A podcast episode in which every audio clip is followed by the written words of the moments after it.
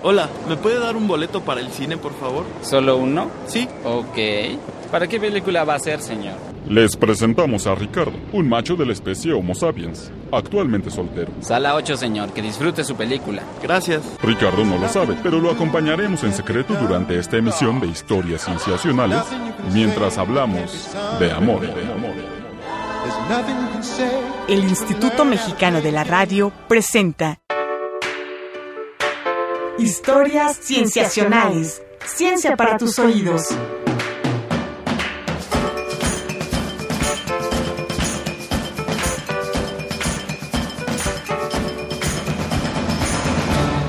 La salida es a su izquierda.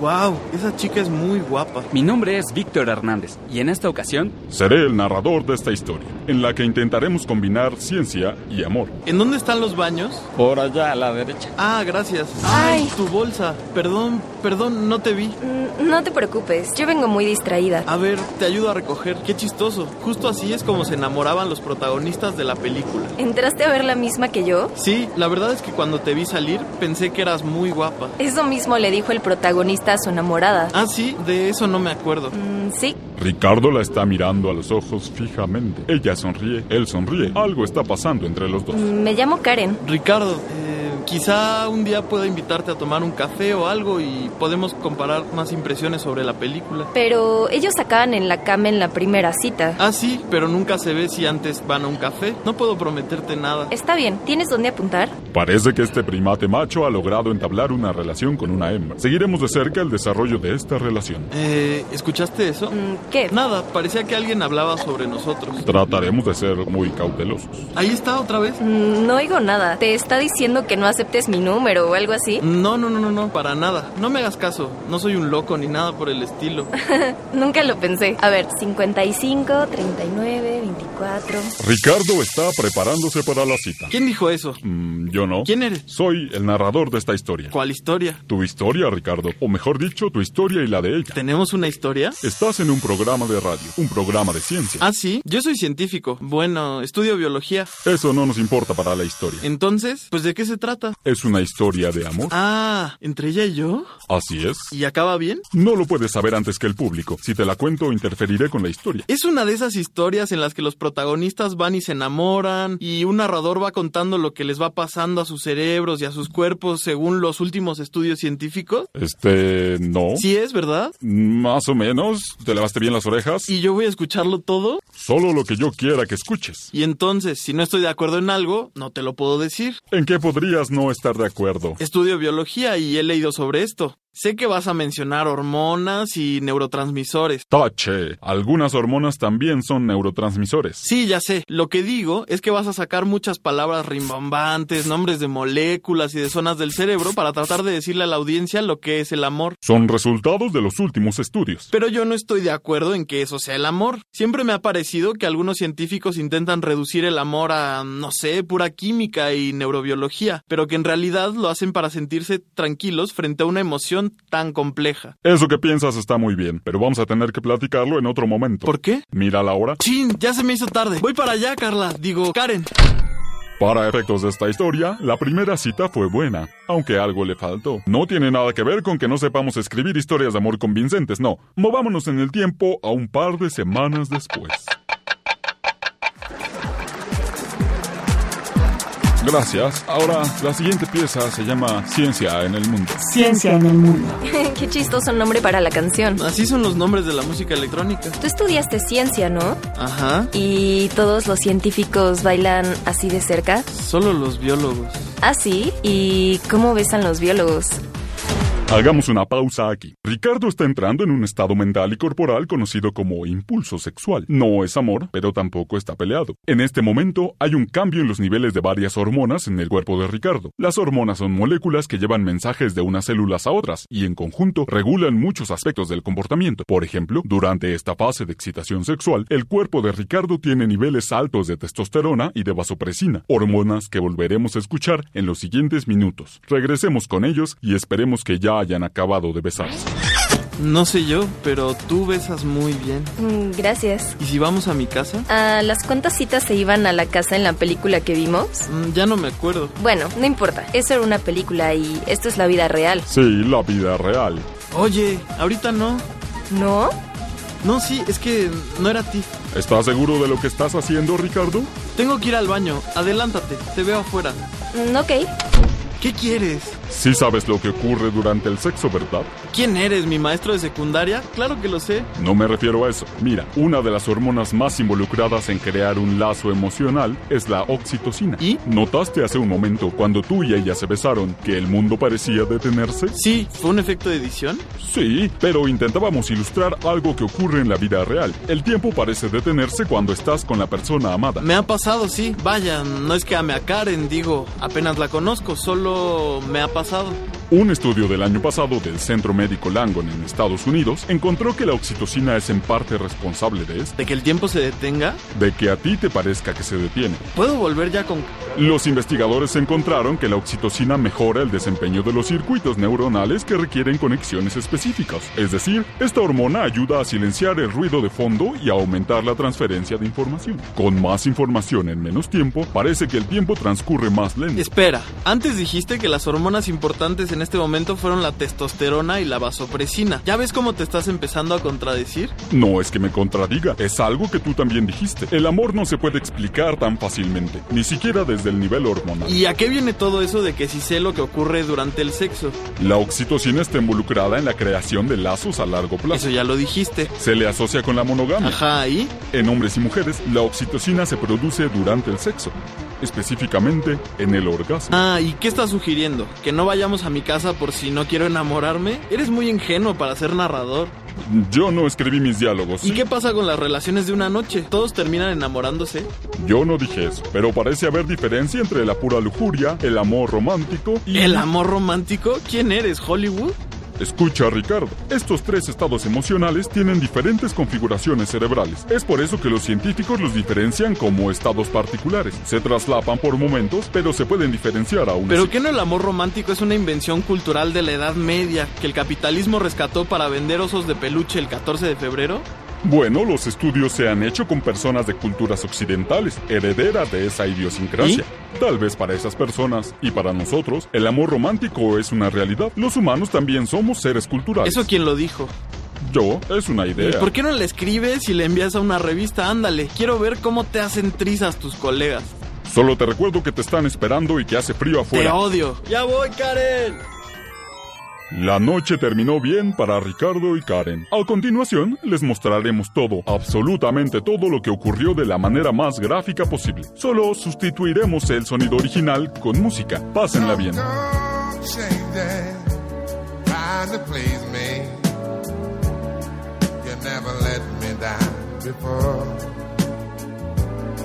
I don't imagine you're too familiar, and I don't see you anymore. I would not leave you in times of trouble. We never could have come this far. No love. I took the good times. I'll take the bad times. I'll take you just the way you are.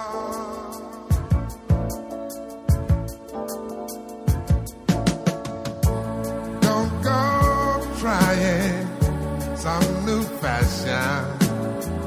Don't change the color of your hair. Hey there, you always have my unspoken passion. Although I might not seem to care, I don't want clever conversation. Don't want to work that hard no love. I just want some, someone to talk to. I want you just the way you are. Ahora, con el siguiente efecto de sonido, daremos la impresión de que pasaron unos meses. Ay, es Karen. Yo también te extraño. Enviar. Ujú. Yo no puedo dejar de pensar en ti. Es natural. Ah, por lo menos avisa. Estás entrando a la etapa del amor romántico. Tal vez, pero tú no tuviste nada que ver. O bueno, llámala como quieras. El caso es que lo que te voy a decir se ha obtenido a partir de datos de personas que declaran, abro comillas, estar enamoradas, cierro comillas. ¿Y los investigadores cómo saben qué significa eso? No es algo que se pueda medir con un termómetro, a pesar de lo que digan ciertas canciones. fever without claiming you. Fever. No, los investigadores no lo saben. Confían en los sentimientos de cada persona que estudian. Si ellos dicen que están enamorados, deben estarlo, lo que sea que eso signifique para ellos. Lo cierto es que se han encontrado muchos estados hormonales comunes. Dale otra vez con las hormonas. Aquí parecen estar en juego tres hormonas principalmente. La dopamina y la norepinefrina aumentan sus niveles, mientras que la serotonina los disminuye. Ok, daría igual que me dijeras que el jugo de naranja aumenta sus niveles y la gelatina de rompope los disminuye. ¿Cómo? Ah, no he tomado la clase en la que dicen qué hacen esas hormonas. Ah, hacen muchas cosas, muchas, muchas. Pero lo que nos interesa son ciertos comportamientos asociados a estos niveles particulares. A ver, espérate. Sí, yo también te quiero. Sí, yo también quiero verte. Mucho. ¿Qué vas a hacer hoy en la noche? Besitos. Enviar. Ahora sí. La norepinefrina se asocia a un estado de excitación. El ritmo de los latidos de tu corazón se incrementa, aumenta la circulación de la sangre, el cerebro se oxigena más. Todo eso contribuye a que tengas mejor capacidad de atención y retención. ¿No te pasa que recuerdas muy bien cosas triviales de sus primeras citas? Ella tomó un café americano cargado sin azúcar. Luego, la dopamina, una hormona y neurotransmisor de múltiples responsabilidades. Entre otras cosas, aumenta el sentimiento de euforia, pero también de ansiedad, de pérdida, de apetito y de sueño. Dime que no has temblado al hablarle de ella a tus amigos. Mm, bueno, sí, una vez. Y los niveles bajos de serotonina se asocian con, vaya, ¿cómo decirlo? Dilo. Digamos que los niveles de serotonina durante esta fase son muy similares a los que ocurren en las personas obsesivas compulsivas. Ah, Por ejemplo, los científicos tienen un concepto llamado pensamiento intrusivo. Es algo sencillo. Ella se aparece constantemente en tus pensamientos. sí. Lo mismo que le pasa a las personas obsesivas compulsivas. Ah, ¿y por qué no en lugar de decir que los enamorados estemos enfermos, decimos que las personas obsesivas compulsivas están enamoradas? Estás jugando con la semántica y vas a perder. ¿Sabes qué? Te quedas con tus hormonas. Yo tengo que ver a Karen. Adelante. Ricardo, he estado muy contenta estos dos meses. Mm, Yo también. No me pasaba esto desde hace mucho tiempo. No puedo dejar de pensar en ti. Siempre que veo una película o escucho una canción, siento que me gustaría verla o escucharla contigo. A mí me pasa igual, pero no solo es con las películas o con las canciones, es con las puestas de sol, es con el olor del café, los colores de las flores, con el canto del sensontle. ¿De dónde te salió lo cursi? De la serotonina. ¡Cállate! ¿Qué? No, no a ti, perdón, Mm, me estaba acordando de algo. Mm, ¿Qué estabas diciendo antes? Te decía que siempre estás en mi mente, que cuando planeo lo que voy a hacer, te pongo antes que otros planes, que busco hacer las cosas que creo que te harían feliz, Ah, Ricardo. que quiero tenerte cerca todo el tiempo. Me gustas y me estoy enamorando de ti. Ay, Ah, Ricardo. No solo es eso, no, creo que te amo. Eso es. Regresamos después del corte para más historias cienciacionales de amor. Vamos a un corte y regresamos. Tú escuchas historias cienciacionales. Ciencia para tus oídos. Ciencia para tus oídos.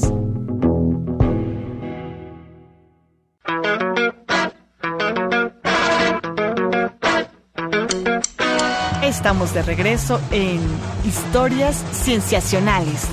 Ciencia para tus oídos. Ciencia para tus oídos.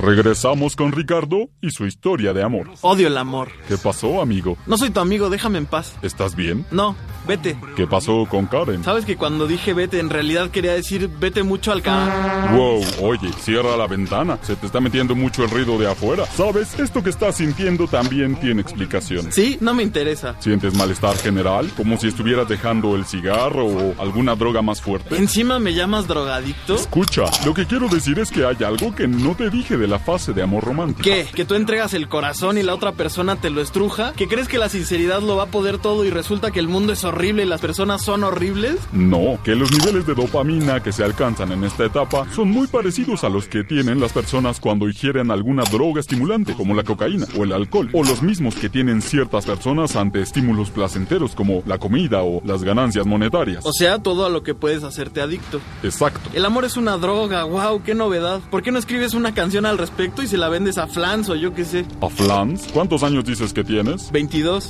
Ok, pero a lo que quiero llegar es que esos niveles de dopamina son los responsables de que te sientas como alguien que no ha tenido su dosis. No entiendo. Si ya no estoy con ella, no se me ha subido la dopamina en un buen tiempo, entonces ¿por qué me sigo sintiendo así? La dopamina está involucrada en algo que se llama sistema de recompensa en el cerebro, pero la dopamina como tal no es la recompensa, sino que es el aviso que se le da al cerebro para que se prepare para la recompensa. El cerebro se prepara y cuando estás con tu pareja normalmente obtienes lo que quieres, pero si no, Ya entendí. por eso tienes síntomas de abstinencia. Otros han sentido lo que tú y han actuado peor. Algunos llegan a acosar a su persona amada, a caer en depresiones extremas o a suicidarse. Por eso los científicos dicen que esta etapa es más bien como una adicción. Odio la ciencia. Pero los síntomas van a pasar. Y mientras tanto, No sé, busca a alguien más. Pásala bien. La lujuria y el amor romántico no siempre van de la mano. eres una persona horrible. A ver, ¿no puede tu ciencia decirme por qué me dejó? ¿Por qué le dije que la amaba y ella se fue? No, lo siento. Entonces la ciencia no sirve para nada. Ojalá pudiera ayudarte, pero la ciencia no se encarga de casos particulares. ¿Por qué Karen actuó como actuó? Los estudios de hormonas no podrían explicarlo, y no es su intención. Los científicos solo toman muchos casos similares e intentan extraer generalizaciones de esos casos, pero siempre dan por hecho que cada caso es particular y que puede haber casos que se salgan de la generalización. Eso pasa mucho con la biología y mucho más con los humanos. La mente humana es todavía un misterio en muchos aspectos.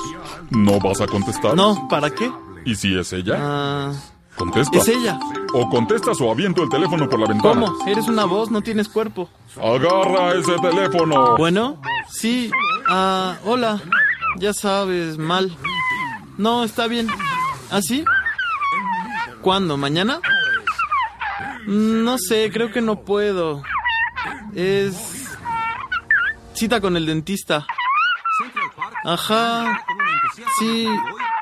No, ese no, es otro dentista, no lo conoces. Mejor yo te llamo, sí. Sale, adiós.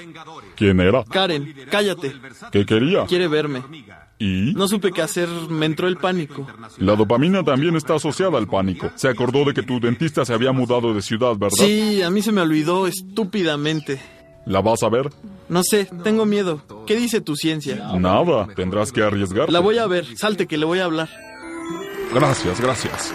Ahora tocaré la siguiente que es para enamorados. Se llama Momentos en la Ciencia. No, mejor esa no. Esta, esta sí es de amor. Momentos de la ciencia. ¿Recuerdas que tocaron una canción con un título parecido en nuestras primeras citas? Pero no me acuerdo cuándo. Fue en ese antro de música electrónica. Ah, sí, tienes razón. Karen, ¿para qué me querías ver? Mm, Ricardo, estuve pensando mucho. Creo que no supe qué hacer con lo que me dijiste. Me asusté, pero la verdad es que creo que siento lo mismo. Te he extrañado mucho. Karen, mm, yo tampoco la he pasado bien. Tal vez me dejé llevar, no lo sé, pero Pero... podríamos intentarlo de nuevo. Esta vez con más calma. Se trata de disfrutarlo, ¿no? Sí, de eso se trata. Ahora, supongamos que pasa un poco de tiempo. Digamos unos tres años. Creo que podemos descansar aquí. Sí, muy bien. ¿Qué te parece? ¿Te gusta? Me encanta. Es una gran forma de celebrar nuestro aniversario. Ven a que te dé un beso.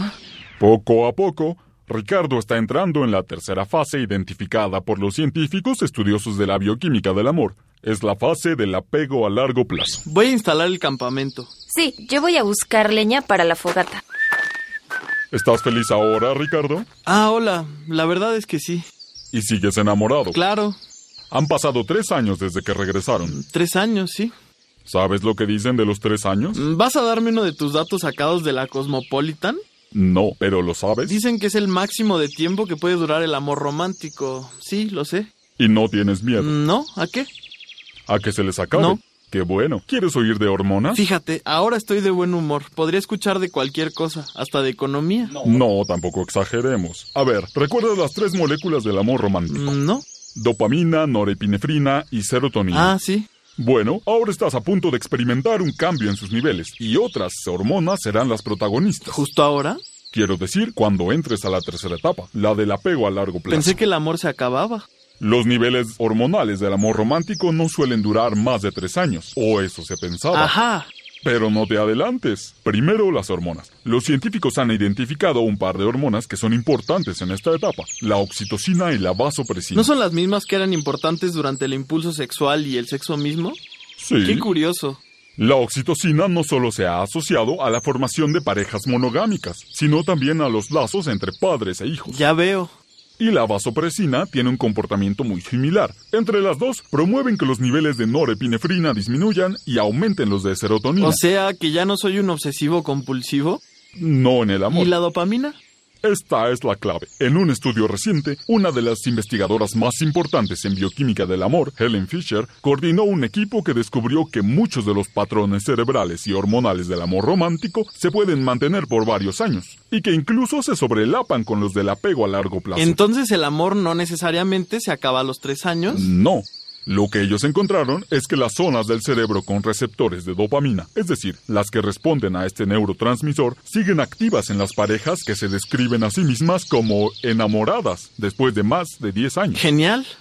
Lo que cambia es el nivel de serotonina. Los participantes califican el amor romántico a largo plazo como una sensación de seguridad y calma, a diferencia del amor romántico de las primeras etapas, que tiene mucho de obsesión. Sin embargo, el sistema de recompensa en el cerebro por dopamina sigue actuando de manera similar, aunque ya no es como una droga. Son buenas noticias. Pero en cierta forma no me sorprende. Ah, no. No, ya te lo dije. Cuando escucho cosas como el amor se acaba a los tres años, suelo sospechar. ¿Quién sabe lo que es el amor o cómo pueden sentir otras personas? Tal vez todos los participantes de los estudios pueden decir que están enamorados, pero seguro que lo están experimentando de maneras muy distintas. En eso estamos de acuerdo, Ricardo. ¿Y sabes qué más? Encontré una frase que me gustó mucho y te la voy a decir. ¿Es de Paulo Coelho? No, no es de Pablo Coelho. Es de una nota que los psiquiatras Paulo Fusar Poli y Matthew Broom enviaron a una revista de neurociencia. ¿Y qué dice? Critican la visión según la cual las imágenes de resonancia magnética, con las que se observan las partes del cerebro que se activan al hacer tal o cual actividad, ¿Cómo amar? Sí, como amar. Ellos critican que esas imágenes sean la emoción encarnada. Critican que se las vea como la realidad de las emociones. Ah, sí. Sí, la frase va así. Los estados mentales, incluido el amor, son propiedades de los seres humanos, no de los cerebros, y son reales solo a ese nivel. A nivel de los humanos completos. Sí, Me agrada platicar contigo, Ricardo. Tal vez también estamos creando un lazo. un lazo, además de que eres una voz en mi cabeza que dice que estoy en tu programa de radio. Sí, ¿por qué no? A todo esto, ¿cuánto dura tu programa? Media hora. Pues en mi vida ya pasaron varios años. ¿No quieres irle parando? Sí, creo que tienes razón. No te volveremos a molestar más. Muy bien. O quién sabe, con la ciencia nunca se sabe. Vete ya, que ahí viene Karen. Mucha suerte. Gracias. Mm, ¿Con quién hablabas? Con nadie. Bueno, creo que tendré que aprender a vivir con tus manías. Ah, sí, aprender a vivir. ¿Qué piensas pasar mucho tiempo conmigo o qué? Pues no sería mala idea, ¿eh, patán? Ven acá.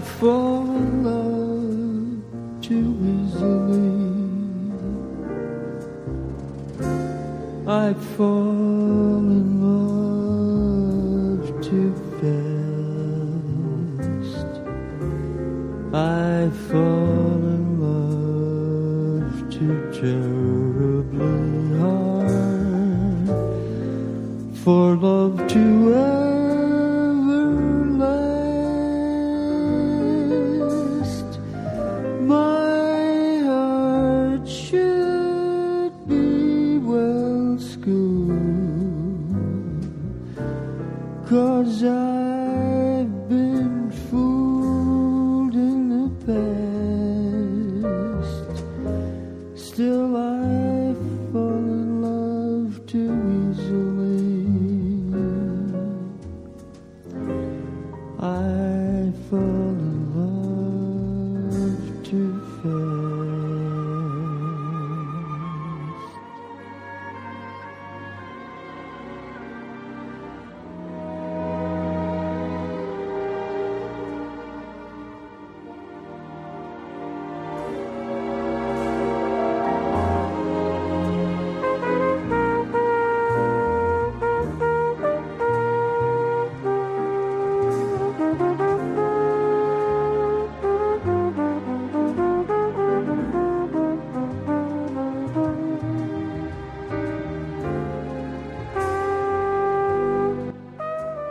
Con esto llegamos Con esto llegamos al final de esta emisión de Historias Cienciacionales. Esperamos que se hayan enamorado, quiero decir, divertido. Pueden encontrar las fuentes científicas de información que usamos para este programa en nuestras redes. También nos gustaría escuchar sus comentarios, ya sean de amor o de odio. Nos pueden encontrar en Facebook, Tumblr o WordPress como Historias Cienciacionales, en Twitter como arroba cienciacionales y en correo como historiascienciacionales arroba gmail.com, todo con C. Agradecemos mucho a Karen Ortiz y a Ricardo Acevedo por prestar sus voces para esta historia. Participaron en la realización de este programa Carolina Durán en la edición y diseño de audio, Roberto Portillo en la grabación y edición, Marcela Montiel en la producción y Manuel Compatidla en los controles técnicos. Les agradecemos mucho. No se pierdan la siguiente semana más historias cienciacionales. Hasta pronto. El Instituto Mexicano de la Radio presentó Historias Cienciacionales. Ciencia para tus oídos.